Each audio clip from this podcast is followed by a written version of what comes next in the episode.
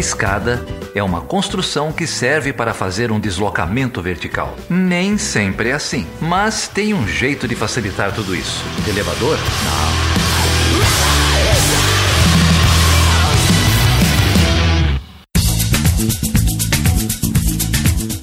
Seja bem-vindo e seja bem-vinda a mais uma edição do podcast Chutando a Escada. O meu nome é Felipe Mendonça. E eu sou Geraldo Zanan. E aí, Geraldo, como que é a experiência de gravação olhando nos meus olhos, hein? 25 episódios, primeira vez que a gente tá gravando ao vivo aqui diretamente de Caxambu.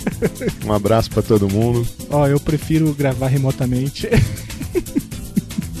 Mas então, Geraldo, a gente vai falar sobre o que hoje, hein? Ah, hoje a gente vai falar sobre a relação entre podcasters, cara.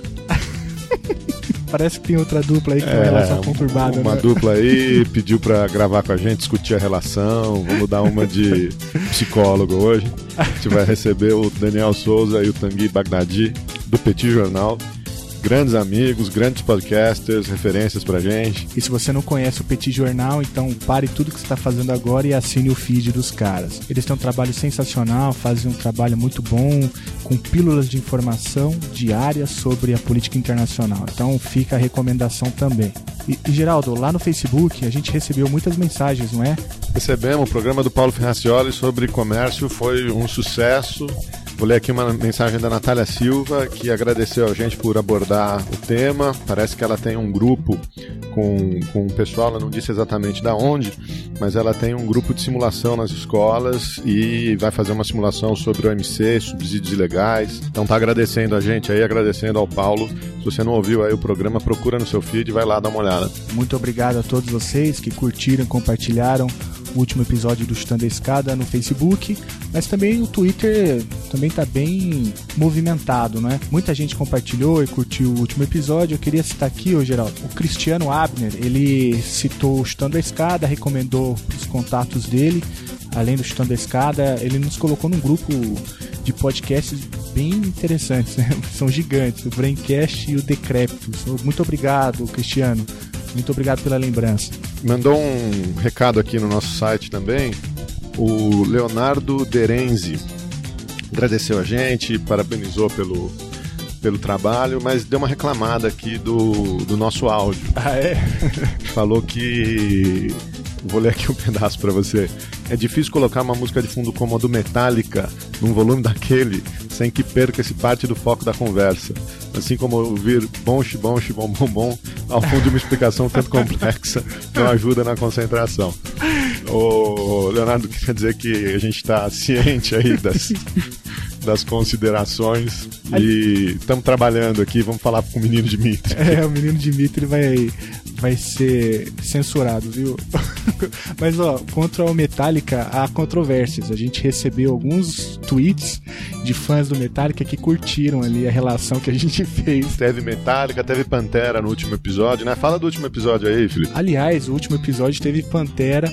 É, foi um episódio especial do Podosfera Unida. Quero agradecer imensamente o Léo Oliveira, a Thay, que são os organizadores do, do grande crossover de podcasts que aconteceu no Brasil. O Estando a Escada recebeu o Renan Cirilo, do Na Trilha, o Marlo Sanuto, do Player Select e do Minuto de Silêncio, e a professora Helena. A Helena Schwartz, do Miserável e Medíocre. Muito obrigado, pessoal. O Geraldo falou no. Ah, não, não vamos falar, não, né? Tá muito ruim, cara. É, não, então tá bom. Então agradecer a todo mundo aí. Se vocês quiserem, entra lá no site do Podosfera Unida, tem todos os, os episódios desse crossover. É, dá, pra, dá pra ouvir vários podcasts interessantes aí e ajudar a divulgar essa mídia. Bom, então vamos receber a dupla aí, o Tanguy e o Daniel Souza. Vamos receber, falamos sobre China, falamos sobre a escada, falamos sobre um monte de coisa, né? É, não, o pessoal ali manja muito, né? De vários assuntos. Nós falamos um pouquinho de muitas coisas. Mas a China é o foco, parece, né? É, então fiquem aí com o Daniel e com o Tanguy. E ó, fiquem até o final porque o chute de escada dessa vez Tem surpresa, tem polêmica. é inédito.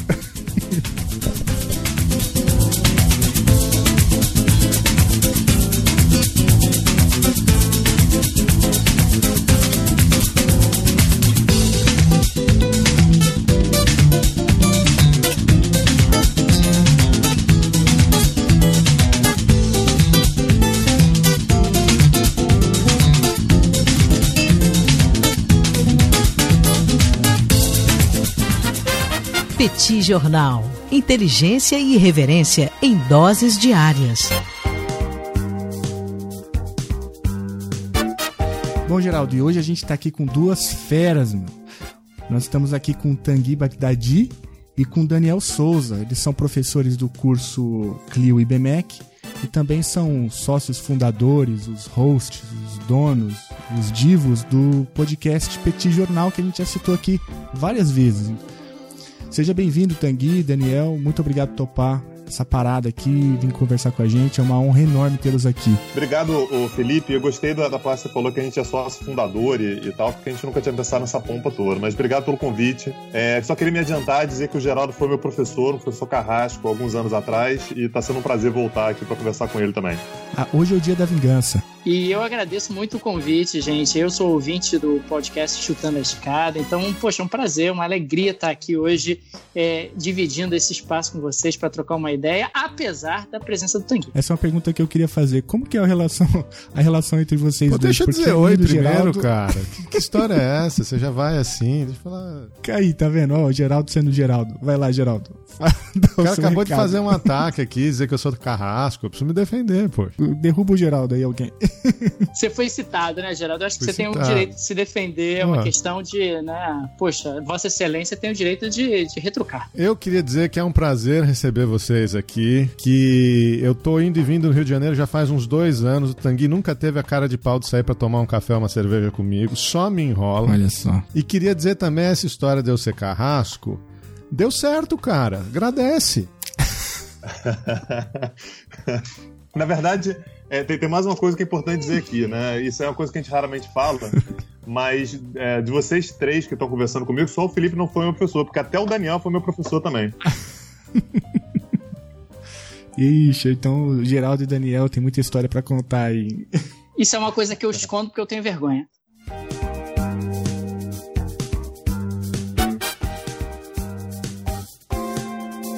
Mas vai lá, Felipe, o que você estava dizendo aí? Não, eu ia perguntar como que é, é, trabalhar, como vocês trabalham juntos, né, o Tanguy e o Daniel, porque a minha relação com o Geraldo anda de mal a pior, viu? Uma hora dá ruim. Olha, a minha relação com o Tanguy é a relação de tolerância. Eu apenas tolero o Tanguy, né? É uma questão de necessidade. Enfim, nós temos aqui subsídios cruzados. Eu sou coordenador dele no IBMEC, ele é meu coordenador na, no Clio, não é isso? Mas nós discordamos em absolutamente tudo. É, nós estamos falando de pessoas que votam em partidos de extremos opostos. Se o Tanguy dizer, disser que é azul, eu vou dizer que é verde. Né? Nós não concordamos em absolutamente nada. Então, eu acho que essa é a graça da nossa convivência. O diferente sempre enriquece e, consequentemente, você acaba sendo questionado a pensar em, de formas e de maneiras que você nunca tinha, tinha pensado. E, claro que, falando sério, e isso eu acho muito legal, justamente na nossa convivência e no nosso trabalho, porque a gente está falando de um mundo onde as pessoas estão cada vez mais se distanciando de pessoas que têm opiniões divergentes, diferentes. E eu acho que isso é o que faz a gente crescer, faz a gente ir para frente. E não há nenhum problema a gente ser confrontado com aquilo que a gente não acredita muitas vezes. É, e eu quero dizer que as pessoas às vezes, as pessoas às vezes ouvem a gente falando no Petit Jornal e se perguntam se a gente realmente é implicante um com o outro assim o tempo todo, e aquilo é absolutamente real, tá? A gente é implicante com um com o outro 100% do tempo. A minha mulher, por exemplo, não aguenta ficar perto da gente mais do que meia hora porque realmente deve ser um inferno. Até porque a gente se conhece muito bem, então a, implicância acaba sendo muitas vezes nada mais do que apontar as incoerências que todos nós temos, e com a gente não é diferente, e por isso é que acaba ficando divertido. Como surgiu a ideia do, do podcast, do Petit Jornal? É, a, a, gente fez um, um, curso nos Estados Unidos é, no ano de 2015, não foi, Daniel? 2015, novembro de 2015. É, é a gente foi para Boston e o curso lá era sobre o uso da tecnologia na educação.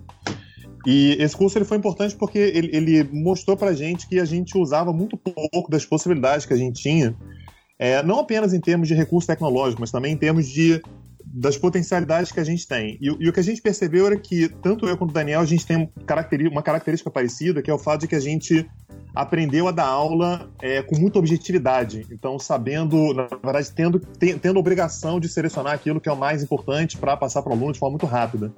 Então a gente começou a pensar em como que a gente poderia fazer para tentar passar essa informação de forma rápida e sem a necessidade de mais leitura, porque a gente lê o tempo todo, a gente passa o dia inteiro lendo na internet, a gente passa 100% do tempo lendo. Então, a saída acabou sendo exatamente o áudio curtinho. A, a ideia desde o início sempre foi essa, o áudio muito curtinho. É, e funciona muito bem, né? Porque são áudios ali de até cinco minutos, né? E com pílulas de informação, mas como você falou, é, não é só ali uma, uma leitura né, de, de, de, de, uma, de uma notícia ou coisa do tipo. Ali tem análises e a maneira como vocês fazem eu acho que é muito interessante, né? É, porque vem ali aquela pílula de informação que traz ali uma problematização, te coloca a pensar sobre um determinado tema da conjuntura. A maioria das vezes que eu escuto é, vocês falando, fico com vontade de sair dali e buscar mais informações, buscar ler mais, né? Então, poxa, muito legal o trabalho que vocês desenvolvem, né? É bom saber que tem outras pessoas que acreditam em podcast, além de, de nós, né, Geraldo?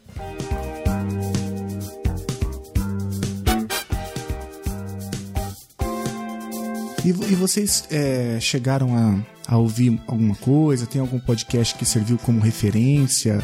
É, o que, que vocês escutam?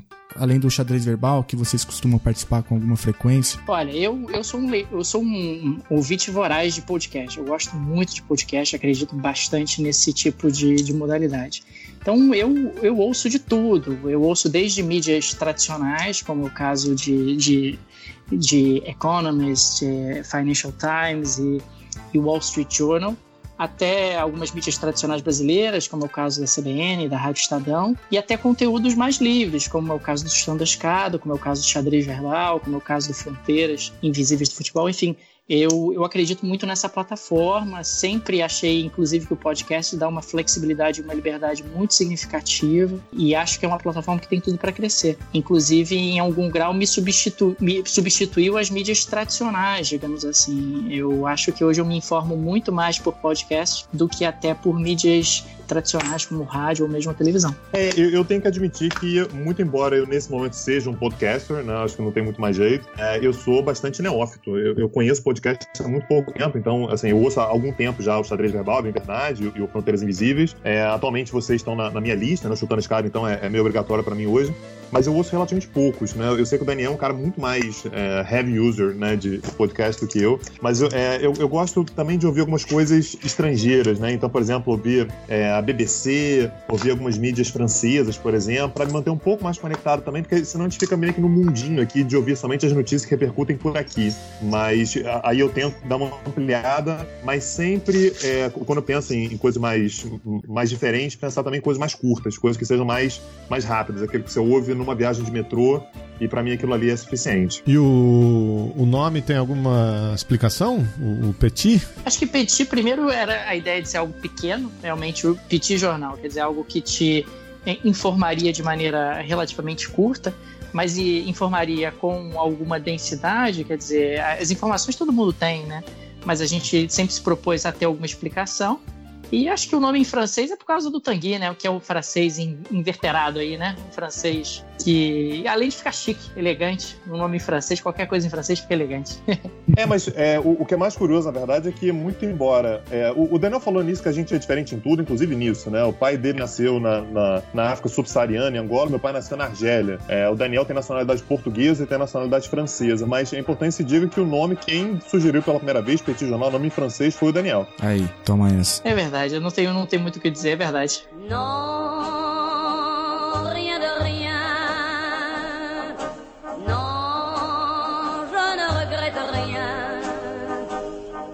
le bien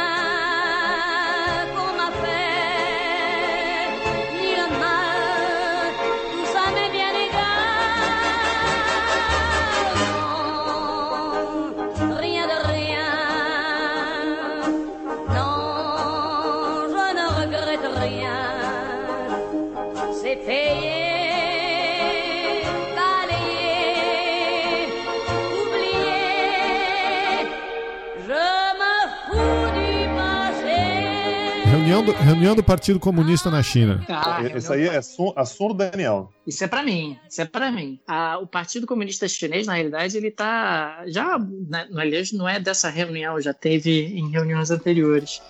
Ele está traçando justamente as estratégias do projeto hegemônico chinês, né? E no que diz respeito ao projeto hegemônico chinês, você está falando em termos econômicos de duas frentes, né? A frente interna que é a expansão do mercado consumidor interno com uma série de flexibilizações e, e, aumento do consumo, quer dizer, uma China que vai ser cada vez menos dependente do setor externo, das exportações, e cada vez mais dependente do mercado consumidor interno que não para de crescer. E do ponto de vista externo, um modelo chinês de hegemonia através de investimento, né? investimentos principalmente em cima de infraestrutura investimentos que permitem a China, na realidade, aumentar a sua zona de influência e rivalizar em certa, de certa maneira com os Estados Unidos. E os Estados Unidos não estão nem conseguindo lidar com essa potência econômica que a China, que a China vem se, tornando. Então, do ponto de vista econômico, é, a reunião do Partido Comunista Chinês, na prática, foi um reforço do que as reuniões anteriores já vinham direcionando e, e do projeto chinês, que é um projeto de hegemonia e cada vez mais um projeto consolidado, um projeto coerente e que o Brasil já está começando a experimentar, a tal ponto que até o, o, Bolsonaro falou essa semana, ou falou há, há, poucos dias, que queria privatizar a Petrobras, mas que não privatizava para a China, né? o que é uma coisa meio estranha, né? como se alguém privatizando pudesse escolher quem é que vai comprar dessa maneira tão particular. Pode comprar qualquer um, menos você especificamente é porque a China tem causado um certo desconforto porque ela está comprando quase tudo mundo afora, justamente como forma de aumento de influência. É, e, e, a gente tem. A gente se acostumou, né, ao longo da nossa vida adulta, a, a, pensar sempre na China como um país caladinho, né, um país que fica na dela, um país que não incomoda os outros e tudo. Mas a China, ela parece nesse momento tá, tá tentando inverter um pouco o jogo, porque ela já se voltou tanto para dentro, acho que ela já conseguiu se consolidar tanto em termos de estabilidade interna, de crescimento econômico, que nesse momento a gente tem visto uma China que a gente não está muito acostumado, que é uma China que olha muito para fora. Então, uhum. é, quando a gente olha, por exemplo, o posicionamento da China com relação ao Mar do Sul da China, por exemplo, é um negócio que é, é meio impressionante. Assim, é, é um novo mundo que a gente tem visto da China. A China se posicionando com relação àquela região, o território não é dela, mas ela diz que deveria ser. É, outra coisa que eu acho absolutamente fascinante, que eu acho que vai mudar a maneira como a gente enxerga a própria geopolítica, é a nova Rota da Seda, né? A China com um projeto alucinante de ligar o seu território de forma multimodal até a Europa, né? passando pela Rússia, é, num projeto que a princípio poderia parecer um projeto um pouco mais regional, mas que chegando até a Europa já deixa de ser regional. E a gente começa a se perguntar agora como que o Brasil pode ser beneficiado. Né? Recentemente o Xi Jinping disse que a ideia é, inclusive, tentar ligar o Brasil, por exemplo, à nova Rota da Seda. Então a China, de fato, ela deixa de ser uma potência regional e passa a ser uma potência que realmente tenta se colocar mundialmente e deixa aquela posição de timidez que ela tinha, que era uma posição de que eu vou ficar na minha aqui, dentro do meu território, eu não vou mexer com ninguém e eu também não quero que ninguém mexa comigo. E ela passa a ter uma posição mais agressiva. E quando eu digo agressiva, é só para deixar claro, a China não quer guerra com ninguém mas de tentar se colocar e proteger seus interesses, defender seus interesses mais mundialmente do ponto de vista político, militar e, como o Daniel falou, econômico também. Uma coisa importante do ponto de vista econômico é que o modelo anterior de crescimento chinês, que era um modelo de inundar o mundo com produtos baratos através de exportações, é um modelo que tem dado sinais claríssimos de esgotamento. Né? É, sinais de esgotamento porque a China não pode realmente manter esse padrão de crescimento na medida em que a renda interna começa a aumentar, os preços internos começam a aumentar em comparação ao que era no passado e, consequentemente, você não tem a mesma competitividade que tinha há alguns anos. Você já ouviu, inclusive, é, relatos de empresas que estão deixando a China indo para Bangladesh, por exemplo, ou outros lugares, porque já começam a considerar a China caro. Além do fato que o mercado interno chinês já não dá mais o mesmo excedente exportável que existia no passado.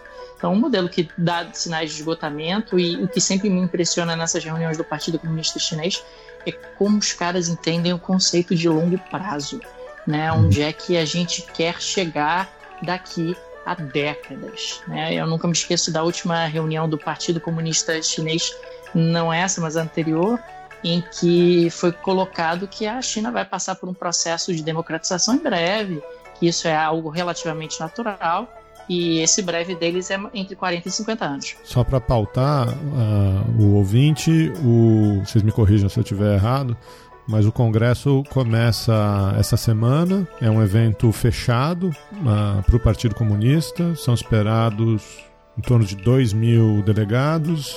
É uma reunião que acontece uma vez a cada cinco anos. E no último congresso, esse que o Daniel mencionou agora, foi quando o Xi Jinping uh, se tornou líder, né? Mais ou menos em torno da época que ele foi eleito, entre aspas, né? Mas foi levado ao, ao cargo máximo uh, na China. Foi isso, e ele, e ele mesmo é que disse essa questão da redemocratização quando foi questionado a colocação dele no poder. E ele disse que a China vai se democratizar em breve. Essa questão do longo prazo é até curiosa porque a China considera que ela está se recuperando agora de uma fase ruim que começou no ano de 1839, né, que foi quando começou a Primeira Guerra do Ópio.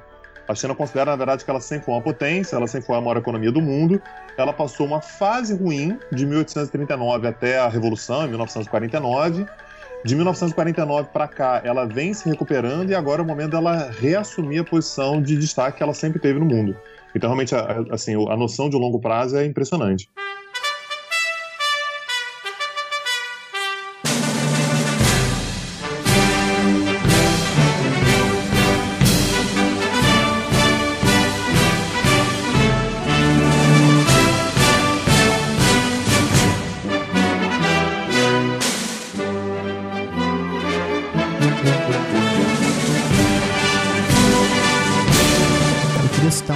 Folha de São Paulo, do Li Jinzhang, que é o embaixador da China aqui no Brasil. Ele está falando sobre é, o Congresso e aí ele diz o seguinte, em determinado ponto do texto: a China busca o desenvolvimento pacífico, promove a cooperação de benefício recíproco e defende a construção de uma comunidade de destino comum. O sonho chinês está intrinsecamente ligado à civilização humana, paz mundial, desenvolvimento social e ao bem-estar da população. E aí o texto continua falando né, sobre é, a importância né, do, é, da, dessa, do, do, Congresso, do, do 19 Congresso, que vai eleger o novo Comitê Central, como vocês falaram. Mas é, eu queria colocar isso em contraposição aos noticiários, né, que diz respeito à própria política externa dos Estados Unidos. Recentemente, os Estados Unidos saíram da Unesco, né, e todo dia a gente a gente percebe que a diplomacia de Donald Trump ataca né, algum dos mecanismos clássicos aí da, da governança mundial que foi construído no pós-segunda guerra mundial.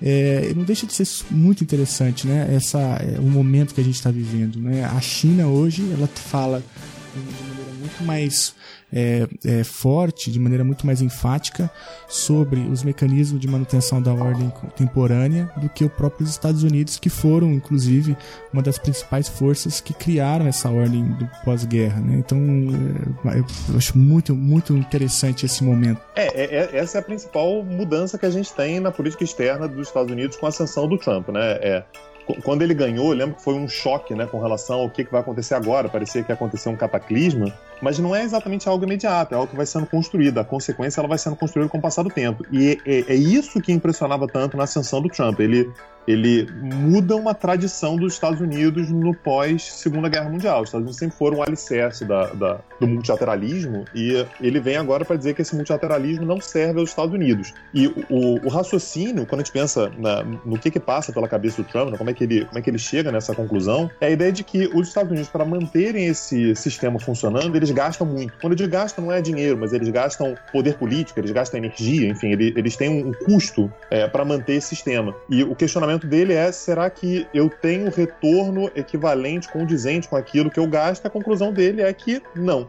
O que chama mais atenção, na verdade, é que é, a gente poderia imaginar que, a partir dessa negativa dos Estados Unidos, a gente viveria uma fase na qual não haveria liderança. Né? Quem é que assume essa liderança se não os Estados Unidos? E a China, com senso de oportunidade impressionante, ela assume essa, essa responsabilidade. Nada deixa mais clara essa posição do que o Acordo de Paris. No momento em que os Estados Unidos dizem que vão sair do Acordo de Paris, parecia que ia ser assim, o fim do acordo. Na, na época que, que o Trump estava disputando as eleições e que ele falava sobre o Acordo de Paris, havia um temor de que o Acordo de Paris vai acabar. No momento em que ele anunciou que o Acordo de Paris ia, ia que na verdade que os Estados Unidos iam deixar o Acordo de Paris, ainda que não tivesse um efeito imediato, né, só vai, enfim, ter efeito, sei lá, em 2019, 2020, é, muita gente acreditou que isso significava o, o, sepultamento das negociações ambientais que começaram lá em 92, no Rio, que passou o protocolo de Kyoto, que os Estados Unidos nunca assinaram, mas que agora seria pior. E a China, ela fortalece o Acordo de Paris dizendo que ela se compromete. Um país que 10 anos atrás não aceitava sequer discutir metas. A China ela se coloca numa posição de que sim, eu vou aceitar, eu vou assumir, e com isso, portanto, ela acaba fortalecendo o regime. Inclusive com um fenômeno curioso que é depois que os Estados Unidos anunciam sua saída do Acordo de Paris, com essa posição chinesa, o Acordo de Paris ele parece mais fortalecido. E só para deixar claro que eu vou levantar a bola para o Daniel cortar, que é essa posição chinesa de apoiar, por exemplo, o Acordo de Paris, ela coloca muito numa posição de que a gente está aqui para salvar o multilateralismo, mas existe uma motivação econômica muito forte também para fazer, para assumir essa responsabilidade com relação ao meio ambiente, né? Que é você assumir a liderança com relação à inovação tecnológica, que é a nova fronteira. Não, não tem como você escapar disso. É exatamente isso que o Tang está colocando. Na, na, minha visão, pegando o gancho econômico, é, quando você está falando de aspectos energéticos, é, acima de tudo, a, a, questão da sustentabilidade é uma ótima oportunidade, né? uma ótima oportunidade de novos negócios, uma nova oportunidade de frentes de expansão a gente está falando de um mundo onde, por exemplo, as montadoras estão anunciando que vão parar de fabricar no futuro próximo veículos movidos a combustão interna. Enfim, é, você está falando de, de todo um novo horizonte de oportunidades que surge. E, e exatamente como o Tang colocou, é, se a gente pensar no, na, na, própria economia americana, a quantidade de CEOs, a quantidade de empresas americanas que pediram ao governo Trump para não sair do Acordo de Paris é enorme. O próprio estado da Califórnia, é, o governador anunciou, nós aqui continuamos, nada muda, etc. Porque mais do que uma preocupação ambiental, você está falando de uma agenda econômica importante, de oportunidades econômicas importantes. Um argumento que o grupo do Trump sempre utiliza é que os Estados Unidos são os principais sustentadores, digamos assim, dessa burocracia global. E aí eles utilizam dados como, por exemplo, dizendo que no caso de grupos como a Unesco, é, 80% do orçamento acaba indo para sustentar a burocracia e 20% vai para algo efetivamente útil que possa promover a educação e a cultura. Um dado que não está completamente distante da realidade, em um certo sentido. É claro que isso não justifica, os americanos não deveriam sair por causa disso, deveriam reformar dentro da estrutura, mas um questionamento que cresce dentro de organismos multilaterais é que esses organismos cresceram muito e que boa parte dos recursos está sendo, estão sendo absorvidos pela própria burocracia e não exatamente pelos, é, pelos objetivos que esses organismos buscam alcançar. E os Estados Unidos acabam aproveitando essa crítica que tem um fundo de verdade também para impor uma determinada agenda e mostrar que os Estados Unidos não precisam do resto do mundo, mas me parece que é um, é um equívoco, é um equívoco do ponto de vista americano. E os americanos podem se surpreender exatamente como o Tanguy colocou, que eles podem chegar à conclusão de que eles já não são mais tão relevantes para o mundo como eles eram no passado.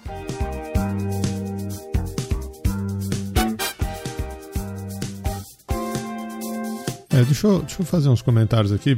Começar isso que você mencionou agora, Daniel, sobre a distribuição do orçamento das Nações Unidas. É, na verdade, isso é uma, é uma realidade dentro do próprio governo americano. A hora que você pega o, o, o orçamento dos departamentos dentro do, do governo, mais notório recentemente é o, o Departamento de Defesa, cada vez mais os, o, o, orçamento é dirigido a pagar custos de pessoal e custos de aposentadoria. É, é, e cada vez menos investimentos em, em, em programas específicos. Então, é um, é um pouco irônico. Os americanos sempre, sempre teve uma corrente de pensamento nos Estados Unidos com medo de que a ONU se tornasse um governo mundial. Parece que, por, um, por uma outra via, ela está se aproximando muito de uma estrutura de governo. Deve ser horrível morar num lugar onde os investimentos militares eles vão para pagar somente pessoal e inativos, né?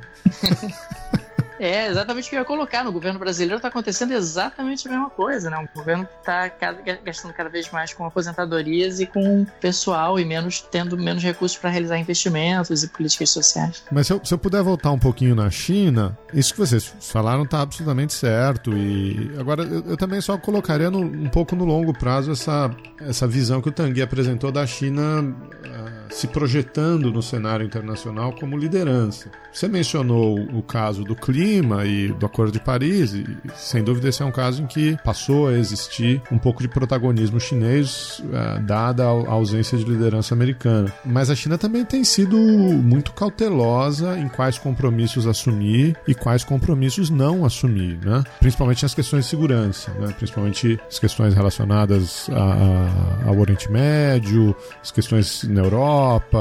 É, a China também tem uma, uma postura cautelosa, uma postura ausente, e, e aí acho que é um pouco é, de estratégia, acho que não, não tem nada. É, não é incoerente a postura, né? É deixar os outros pagarem o custo Uh, até quando não der mais, né?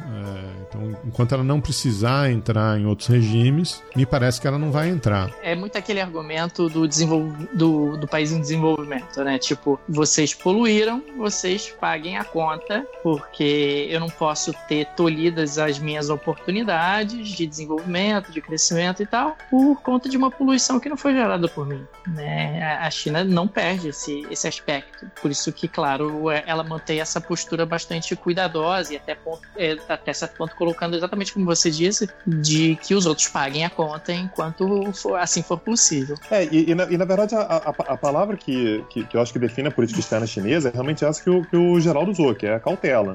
A, a China, ela, ela olha muitas vezes antes de dar algum passo como esse. Então, o exemplo perfeito é a China ela consegue avaliar com perfeição que os Estados Unidos, todas as vezes que eles se metem no Oriente Médio, eles se metem numa autoria que eles têm dificuldade de sair. A gente está vendo uma guerra do Iraque que começou em 2003, que foi declarada, assim, o, o, governo dos Estados Unidos declarou que a guerra estava vencida, sei lá, em 2004, 2005.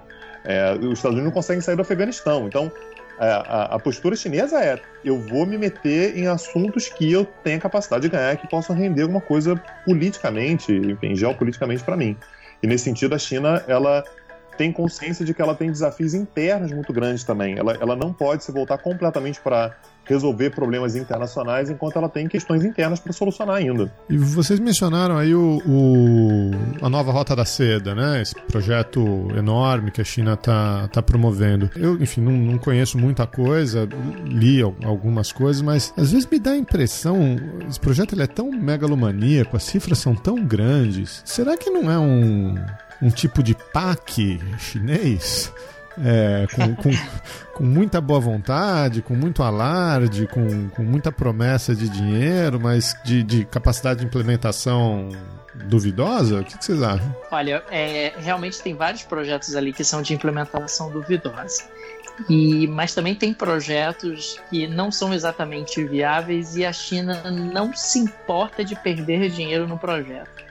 Um exemplo que eu sempre lembro é o do Paquistão, por exemplo. A China é, tem aí a, a, rota da seda passa ali pelo Paquistão, tem investimentos pesados no Paquistão.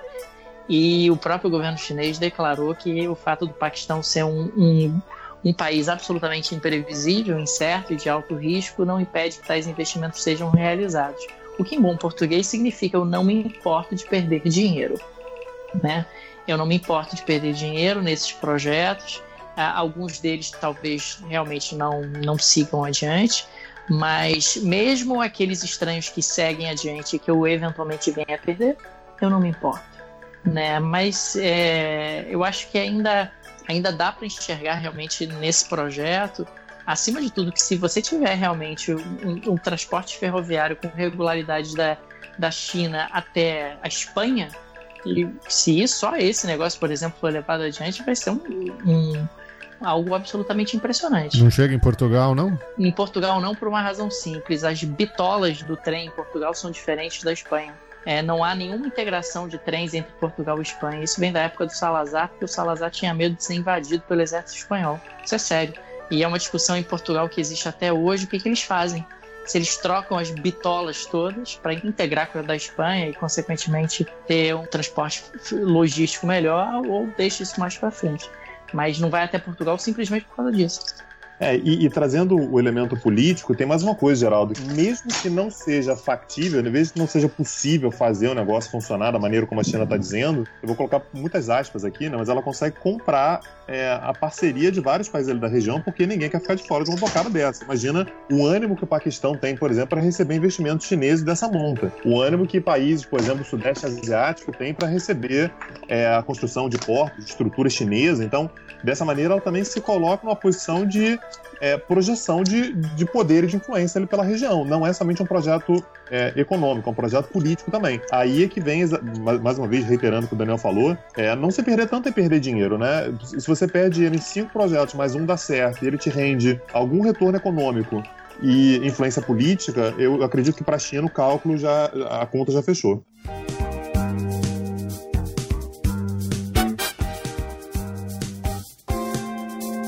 Eu vejo essa coisa da Rota da Seda de maneira muito parecida ao Tanguy.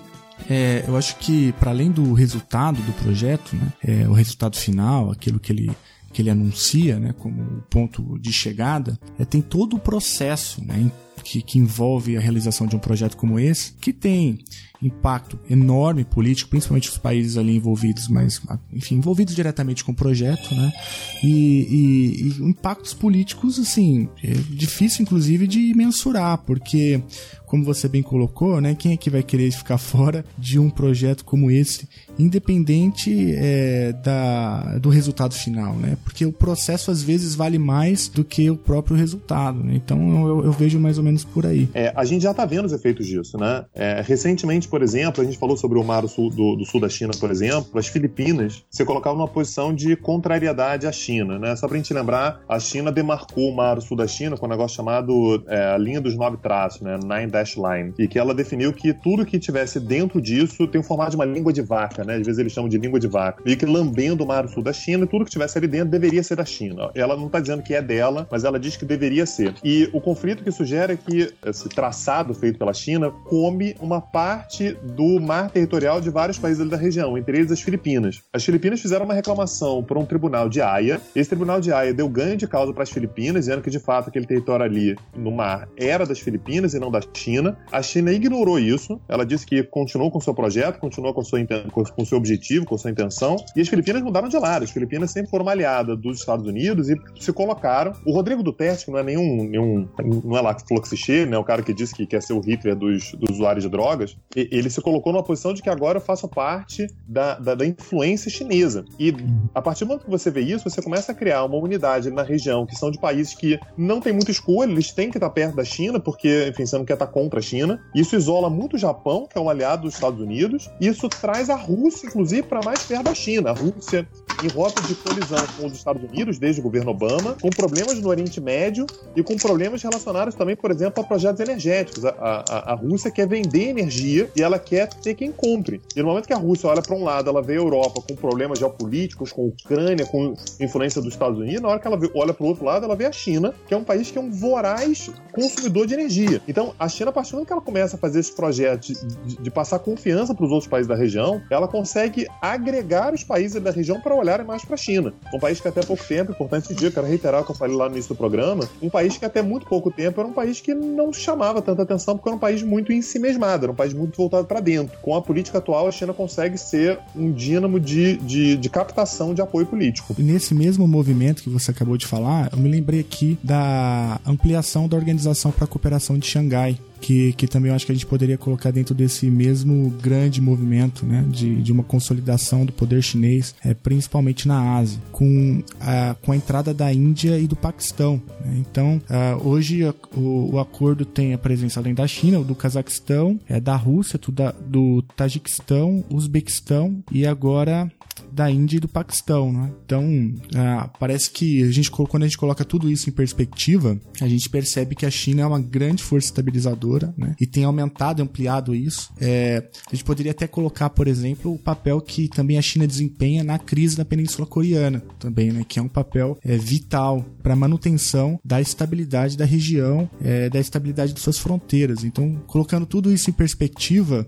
eu volto a uma coisa que o Tanguy é, falou falou que esse é, talvez eu acho que é o grande tema da conjuntura internacional, né? O grande, o grande movimento geopolítico da nossa época, né? É, eu, eu na verdade, tem, mais, um, é, mais two cents aqui para oferecer. Quando a gente pensa na política externa da China e compara com, com a política externa dos Estados Unidos, a gente percebe uma diferença muito clara, que é os Estados Unidos têm uma posição geopolítica muito privilegiada, que é o fato de que eles são praticamente uma ilha. Eu sei que falar isso é estranho, mas é um país que tem dois oceanos, que são uma forma de proteção, e tem os dois vizinhos que qualquer potência pediu a Deus, né? Você tem a, o, o, o, México ao sul e o Canadá ao norte, né? O Canadá é aquele seu vizinho idoso que dorme às oito da noite, não te dá preocupação e tal. Então os Estados Unidos eles têm condições de ser um pouco mais agressivos em termos de política externa, porque eles sabem que muito dificilmente alguém os atinge. Quando a gente fala sobre a China, não. A China é um país que tem muitas fronteiras muito complicadas, muitos países próximos que são difíceis. Aliás, só voltando, né? Quando a gente fala do Mar Sul da China, se você olha a geografia da região, é como se o Mar Sul da China ele fosse um, um lago, né? Porque ele é cercado por países ali, a saída não é tão simples, não é tão fácil.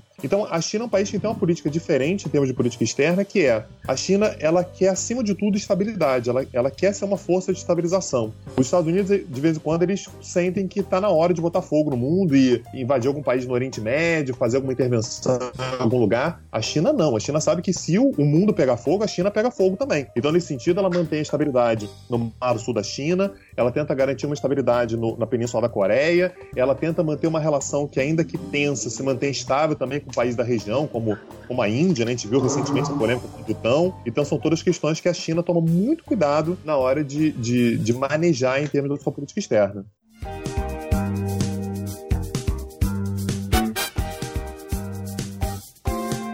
Uma outra coisa que chama a, a minha atenção, pelo menos, diz respeito agora à política externa brasileira em relação à China, né? Porque tem toda uma discussão é, agora principalmente com, com o governo Temer, que lá, ainda lá com Serra, quando ele anuncia os novos eixos da política externa brasileira, indícios claros né, de que ele é, passaria a apontar a, a nossa diplomacia para países que ele considera mais é, interessante do ponto de vista da consolidação do, dos mercados e da intensificação do comércio internacional. Então ali há menção clara, por exemplo, uma aproximação com os Estados Unidos e com a União Europeia. E aí isso quando é, a gente compara com a política externa do governo anterior, então o que está sendo feito ali é uma crítica à política de cooperação sul-sul que o Serra chamou naquela altura de uma política partidária, né? Como se atual não fosse. Mas o, eu estou trazendo isso porque eu acho que esse é um debate interessante a ser feito no Brasil no que diz respeito à nossa política de desenvolvimento. Porque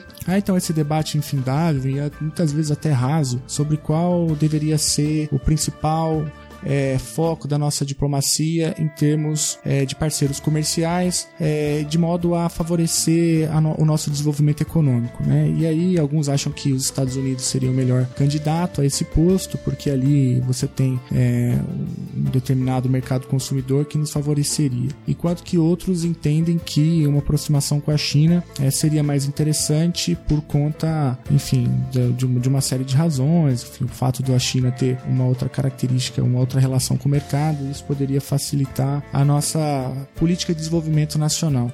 Agora, um debate que é, precisa ser feito é sobre, então, qual que é o impacto da entrada chinesa na economia brasileira, né? Porque até onde eu tenho observado, é, ela não tem gerado, assim, um, um, efeito muito significativo em termos de desenvolvimento nacional, pensando na nossa perspectiva. Alguns economistas, por exemplo, é, se referem à entrada chinesa no país é, com aquele conceito da doença holandesa, né? Que a China promove uma desindustrialização no Brasil ou ela também promove uma intensificação é, de uma economia sempre é, primária, extrativista, né? Porque a China é uma grande compradora de commodities do Brasil e estaria, portanto, reproduzindo relações extremamente desiguais, embora ainda dentro do arcabouço da cooperação sul-sul. O que, que vocês têm, têm a dizer sobre isso, né? Qual, qual o impacto, então, da, de uma relação mais próxima da China com o Brasil em termos de desenvolvimento econômico nacional? E, e, e como que vocês têm enxergado isso? como isso pode ser talvez é, utilizado na campanha eleitoral que a gente vai enfrentar o ano que vem? Olha, eu acho que quando a gente pensa da, na influência chinesa em relação ao Brasil, é, realmente, historicamente, nos últimos 20 anos, a gente pode pensar realmente que a China, em grande medida, foi responsável por um real forte, né? um real bastante valorizado, fazendo referência justamente a esse risco de, de doença holandesa, né? a doença holandesa que seria a desindustrialização causada por, uma, por um câmbio forte, por um câmbio valorizado por um real forte.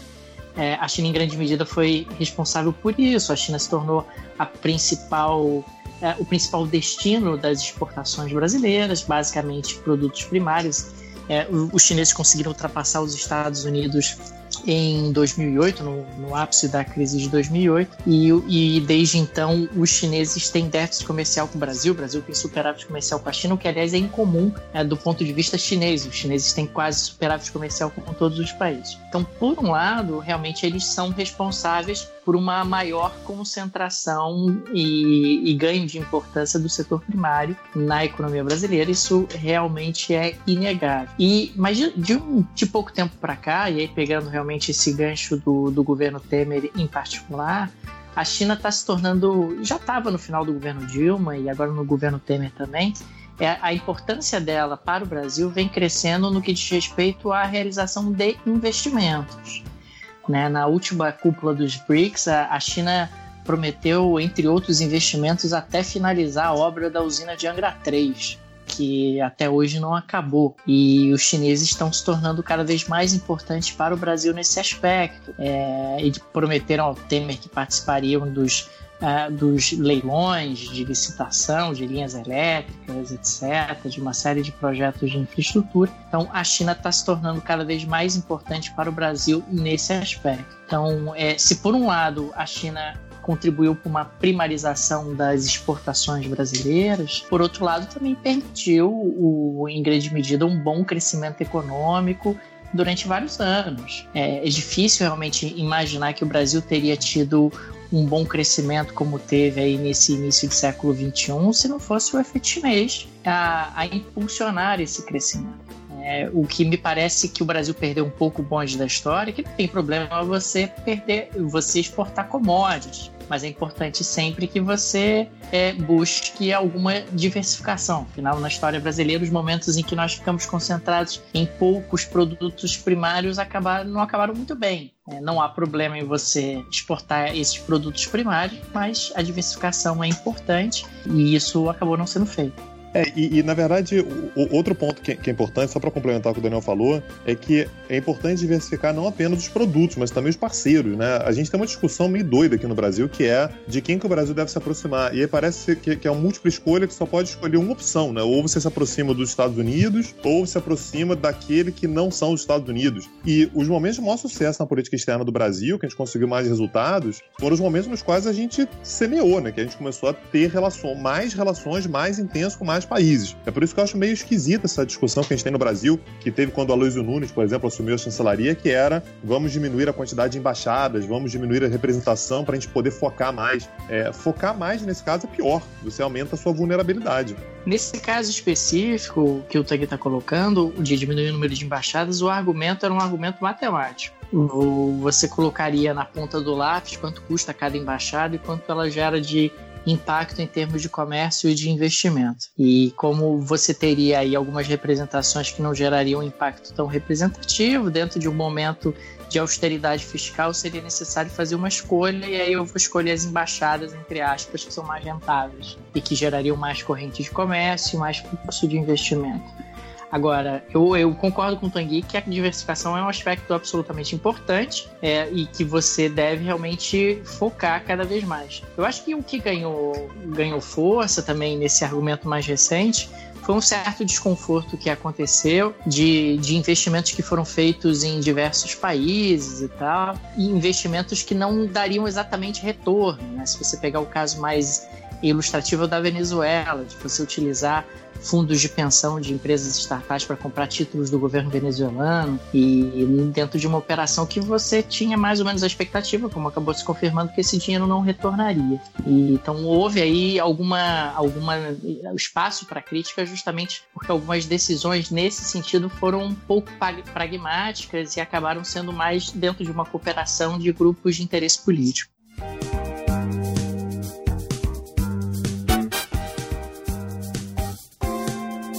É, eu acho que é bom a gente se afastar dessas é, dessas diferenças, dessas tipologias é, direita-esquerda, enfim, partidárias, ideológicas, porque mesmo no caso da Venezuela, claro que você tem aí o que você está apontando, né, Daniel, de participação de, de capital público, né? Enfim, são fundos de pensão, mas, enfim. Mais um dos grandes apoiadores da, da entrada da Venezuela no Mercosul foi a Federação das Indústrias do Estado de São Paulo, né? A Fiesp. Sem dúvida, verdade. Que, que naquele momento vendia horrores é, para a Venezuela. A Venezuela passou por um processo de desindustrialização. Os empresários paulistas estavam mais do que felizes para vender tudo que eles podiam para uh, o Chaves, depois para o Maduro, enfim. Quer dizer, não tem alinhamento ideológico, né? Era um negócio muito pragmático. Também depois alguns deles vieram a tomar um calote, mas isso aí também já são é, outros, outros 500. E, e no caso que vocês citaram aí sobre o número de embaixadas, o que me espanta é que uma das grandes conquistas é, da chancelaria do Serra foi reconstituir o orçamento do Itamaraty. Né? O Itamaraty,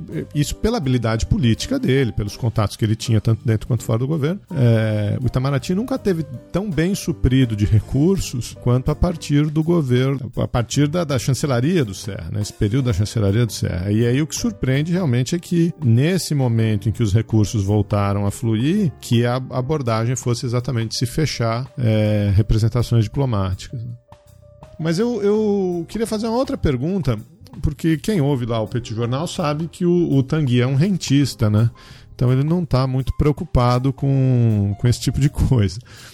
Mas é, acho que o Daniel, até pelas, pelas suas posições, aí essa é uma pergunta numa boa aqui. A gente, você estava explicando aí como você e o Tanguy estão normalmente em, em lados opostos de, de, de, questões parecidas e tal. Mas eu, eu, queria te perguntar como é que você enxerga uh, uma estratégia de desenvolvimento brasileira. Né? É, a gente tem um, um, programa recente, uma conversa com o Paulo Ferracioli sobre, sobre, sobre o OMC, sobre regras de, de, de promoção de, de projetos de desenvolvimento nacional, política industrial, etc. Então, nessa, nessa conversa né, sobre economia brasileira, sobre desenvolvimento do Estado, como é que você enxerga isso, Daniel? Porque tem, tem uma escola aí que dá uma, uma solução muito simples, né? Bom, se saneia o Estado, uh, se diminui o déficit, e aí o, o as coisas. O, o, mercado se encarrega, os agentes do mercado se encarregam de, de fazer o, o, a economia voltar a crescer, o país voltar a crescer. Não me parece uma, uma proposição muito trivial, assim, uh, tanto tendo em conta as estratégias de desenvolvimento dos países desenvolvidos nas últimas décadas, todos eles uh, tiveram uma forte mão do Estado aí para passar por, pelos percalços da economia internacional, como também não me parece algo trivial com as projeções que a gente tem para o que vai acontecer na economia nos, próximo, nos próximos anos, né? com tendências de automação, de reorganização de, de relações trabalhistas, etc. Você enxerga alguma, alguma luz, um papel do, do, do, Estado brasileiro? Como é que você vê essa, essa história toda? É, quando a gente está falando de modelos de desenvolvimento, de, de, uma forma geral, tem, tem diferentes receitas que funcionaram. Eu, eu não acredito muito no determinismo, ou seja, é, eu acho que cada país deve buscar a, a sua receita própria e a sua receita, receita nacional. No caso do Brasil especificamente, eu, eu acredito que o Brasil deveria realmente buscar algum tipo de política industrial, por exemplo, de desenvolvimento doméstico. Não acho que o, o Estado brasileiro vai deixar de ter um papel relevante, pelo menos no curto prazo, por conta justamente das desigualdades que tem no Brasil, mas acho que o Estado, em muitos aspectos no Brasil, ele atrapalha mais do que ajuda. Por exemplo, se você pegar política industrial de fomento através de organismos como o BNDES, que tem um papel muito relevante, não dá para o BNDES dar 80% dos recursos para cinco empresas. Né? Isso é uma coisa que não faz absolutamente nenhum sentido. O Brasil tem esse histórico do governo ser um grande protetor da concorrência e um grande elemento de ajuda a grupos concentrados e específicos. Acho que o Brasil deveria caminhar realmente no sentido de aumentar e fomentar novos negócios no âmbito doméstico. Acho que se você pensar em termos de política industrial, deveria pensar em pequenas, médias empresas e não exatamente grandes empresas. Acho que o Brasil deveria se integrar mais a cadeias globais de valor. Acho que o Brasil deveria buscar realmente sinergias com países de nível de desenvolvimento semelhante, deveria ser, um, ser menos isolado como ele tem sido, muito autárquico. E quando você pensa realmente nessas mudanças que tem, é, que tem e que vão acontecendo que diz respeito ao mercado de trabalho e, e até a automação, etc., não dá também para a gente ficar negando ou tentando evitar o inevitável. É, eu acho que o Brasil tem uma série de, de talentos e, e deve focar nesses talentos. Então, sistematizando, acho que o governo tem um papel. Realmente, no, dentro do desenvolvimento brasileiro, a gente tem um país profundamente desigual e, enquanto tiver um país profundamente desigual, o governo vai ter um papel relevante. Acho que o governo tem que parar de ajudar pequenos grupos e de forma muito concentrada e deveria diversificar mais o seu apoio para fomento realmente à inovação, surgimento de novos negócios e novas oportunidades de trabalho. Acho que o Brasil deveria ser um país mais integrado, com, principalmente com países de nível de desenvolvimento semelhante, e acho que o Brasil tem oportunidades ótimas no que diz respeito a, a talentos de inovação, criação, inclusive no segmento de serviços.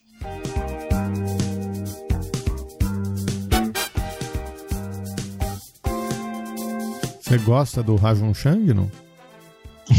O Rashun Chang eu tenho algumas críticas em relação a ele. Acho que ele ele, ele tem é, um ponto de vista dele em relação a, a, modelos de desenvolvimento, mas acho que ele é um cara que peca também um pouco pelo determinismo. Eu acho que ele tem uma tendência a dizer que só existe um modelo de desenvolvimento, pelo menos todos os exemplos que ele dá, ele tenta encaixar num determinado modelo que ele acredita. E pessoalmente eu não concordo muito com isso. Eu vejo alguns países que adotaram modelos mais intervencionistas que se deram super bem, países que adotaram modelos mais liberais e que também se deram super bem. Né? Cada um acaba tendo o seu modelo. Se a gente pegar alguns exemplos, até é, você pode pensar em países como a Nova Zelândia, que adotou um modelo extremamente liberal e se deu bem dos anos 80 para cá. Você pode pensar no caso chinês, que é um modelo altamente intervencionista e que também se deu muito bem. então, cada país tem a sua realidade, tem a sua situação. Estou chocado tem... que você tenha críticas a ele. O Chang? É. Eu, eu acho, é, mas eu acho que o Racho Chang ele tenta é, determin, ele tenta criar realmente um certo determinismo. Ele tenta dizer que existe uma, uma, uma fórmula única para todos os países e eu pessoalmente não acredito nisso. É, eu, eu, vejo um, um, pouco diferente. Eu acho que o, o, o Raju Chang, no livro Chutando a Escada, ele está denunciando um determinismo, né? É justamente o determinismo que ele chama de um determinismo neoliberal e a cartilha de reformas que foi é, largamente defendida e veiculada, principalmente pelas instituições econômicas internacionais, principalmente no pós-Guerra pós Fria, né?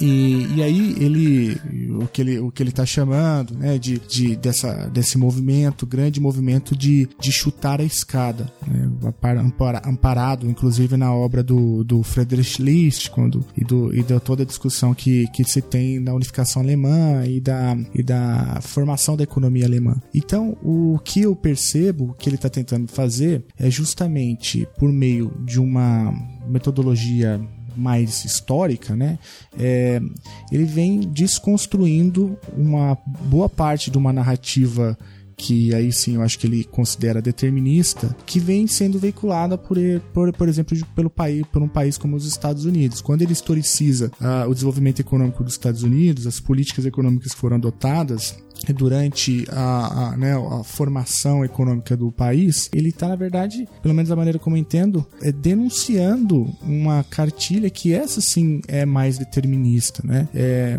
então, eu entendo a sua crítica né, de que é, você poderia talvez inverter a equação e dizer que o Chang, ao fazer uma crítica ao modelo que ele diz determinista, ele, ele acaba incorrendo no mesmo erro. Certamente essa é uma crítica interessante. Agora tem esse outro lado também. A própria colocação que ele coloca, que ele faz, puxa, eu tenho um modelo de desenvolvimento que é uma escada, eu atinjo lá o, meu objetivo, chego lá em cima, chuto a escada para que ninguém mais suba. Eu acho que não existe uma escada, ou pelo menos não existe uma escada pré-determinada. E o que ele coloca na, no livro dele é que ele tenta, ele vai, tenta traçar paralelos de que a escada é mais ou menos sempre a mesma. E eu pessoalmente não acredito nisso. É, é, é muito interessante essa, essa sua colocação. É, e aí, como que ele resolve isso metodologicamente? Ele, para você enxergar a escada, você tem que necessariamente historicizar a, a formação econômica do país. Então, por isso que eu coloco ele como talvez um nacionalista econômico, que também traz essas é, longas narrativas históricas, porque basicamente o que ele está fazendo é o seguinte: a pergunta, né, que ele está tentando responder é o seguinte: os países que hoje possuem um alto grau de desenvolvimento econômico, o que, que eles fizeram no passado? E aí ele compila uma série, uma série de políticas industriais que foram feitas por esses países no passado e depois ele compara com o discurso que é, é veiculado hoje. Claro, que aí tem, isso tem vários problemas. A conjuntura é muito diferente, hoje os tempos são outros, a economia funciona diferente, mas não deixa de ser um movimento interessante, por mais problemático que seja, um movimento interessante de denúncia a uma, a uma cartilha que ele considera a histórica, né? É, um outro problema que eu enxergo também é um pouco a seleção de países que ele utiliza de forma ilustrativa. Você tem uma série de exemplos de países que adotaram uma cartilha bem diferente, aí é nesse sentido mais liberal, e nenhum desses países entra no livro dele, ou nos exemplos que ele constrói. Você pegar índices de liberdade econômica de países, inclusive, que tiveram bastante sucesso é, em termos de diminuição de desigualdade, de crescimento econômico acelerado e tal, é, se pegar esses países que têm liberdade econômica, nenhum deles entra na, na análise do Hashimoto. Eu acho isso pessoalmente um problema. Quais países você colocaria? Se você pegar ali países de alto. É, se você pegar países como Singapura, países como mesmo Hong Kong, se você pegar Nova Zelândia, Austrália, é, ou mesmo Canadá, nenhum desses países é analisado por ele. E são países que adotam um modelo, adotaram modelos muito mais liberais em comparação ao que ele propõe. De novo, eu acho que não existe um modelo único. Eu acho, eu sou radicalmente contra o determinismo. Eu acho que existem modelos intervencionistas que podem ser extremamente bem sucedidos dependendo do país, dependendo da situação. E existem modelos mais liberais que podem ser bem-sucedidos dependendo do modelo e dependendo da situação. Acho que no caso do Brasil, um modelo totalmente liberal seria muito ruim, justamente por causa do nosso nível de, de desigualdade e por conta desse passivo histórico que a gente tem, muito complicado. Mas, ao mesmo tempo, acho que a intervenção que o governo brasileiro faz, historicamente, é uma, uma intervenção que atrapalha muito mais do que ajuda. Pelo menos da maneira, em grande medida, como tem sido feito. É, eu acho que, concluindo, né, o Daniel chuta a escada do determinismo, né?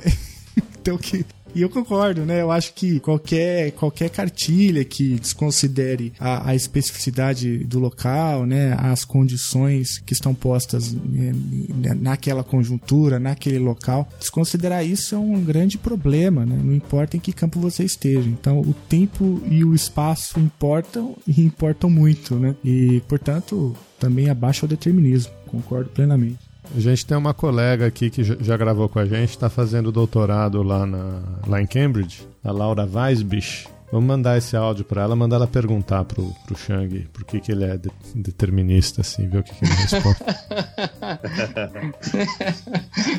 aí, mas aí eu tenho que dar, fazer a réplica depois.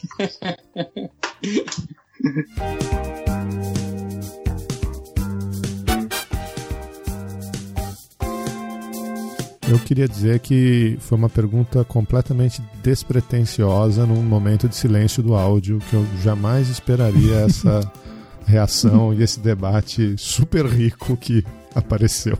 Na verdade, você queria só fazer um jabá do nome do seu programa e acabou gerando isso tudo, né?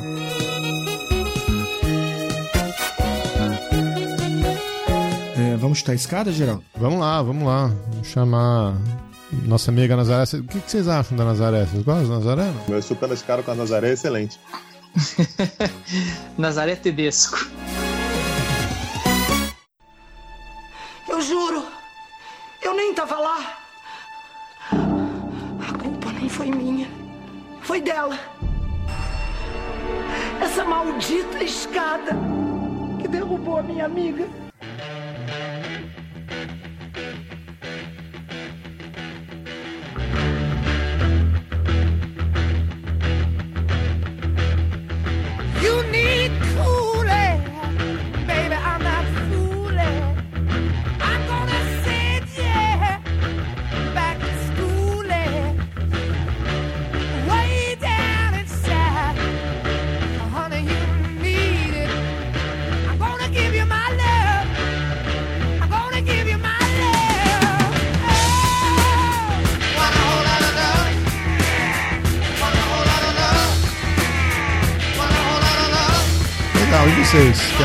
Escada de quem?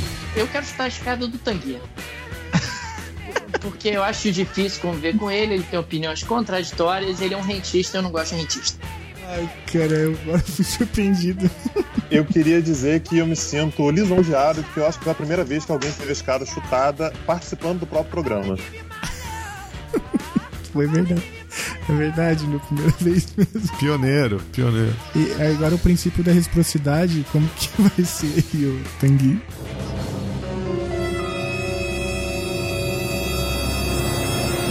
Se você quer saber de quem o Tanguy chuta a escada, não perca nosso próximo episódio.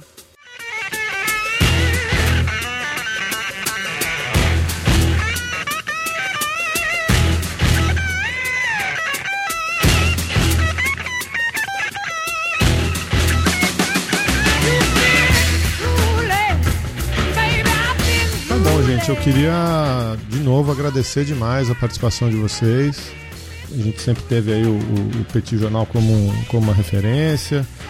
É, sempre teve muito apoio aí de vocês. Queria agradecer que vocês, que vocês toparam. Acho que o papo ficou ótimo. E quem sabe a gente não, não faz mais vezes. Geraldo, sempre que quiser pode chamar, porque a gente, mais uma vez, adora o programa. É, muita admiração pelo trabalho que você e o Felipe fazem e podem contar com a gente sempre. Gente, eu, queria agradecer a, a- a oportunidade de participar. Poxa, fiquei realmente feliz. Sempre que vocês precisarem, estamos aqui. Eu queria agradecer imensamente também, me somar ao Geraldo, Tanguy, Daniel, vocês são referências pra gente. E uma coisa que, assim, eu não- não tem como deixar de, de citar, é que o Chutando a Escada começou, é, nós ainda somos pequenos, né, comparado ao trabalho que vocês vêm desenvolvendo, que já, é, já, já tem muito mais tempo que, que o nosso. É, e mesmo assim, logo lá no começo, vocês sempre é, apoiaram, sempre manifestaram interesse no nosso projeto, mesmo a gente, a gente estando ali numa situação bem inicial, né? Ainda me considero nesse momento ainda inicial.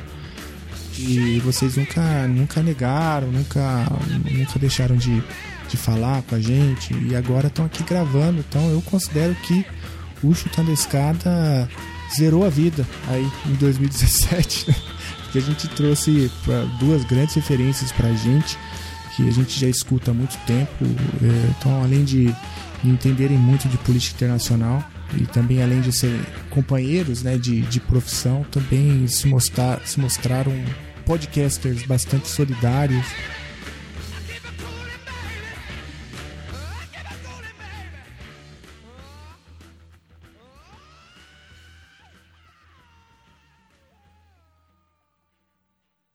O Felipe ele é que nem a política externa da China. Ele não gosta de dizer que é grande. Então ele fica nessa aí. Ah, a gente tá- a gente tá começando. É um longo prazo, né? É, daqui a 10 anos você vai voltar aqui, o papo vai ser o mesmo. Não, porque a gente tem apenas 10 anos. De A gente tá no início.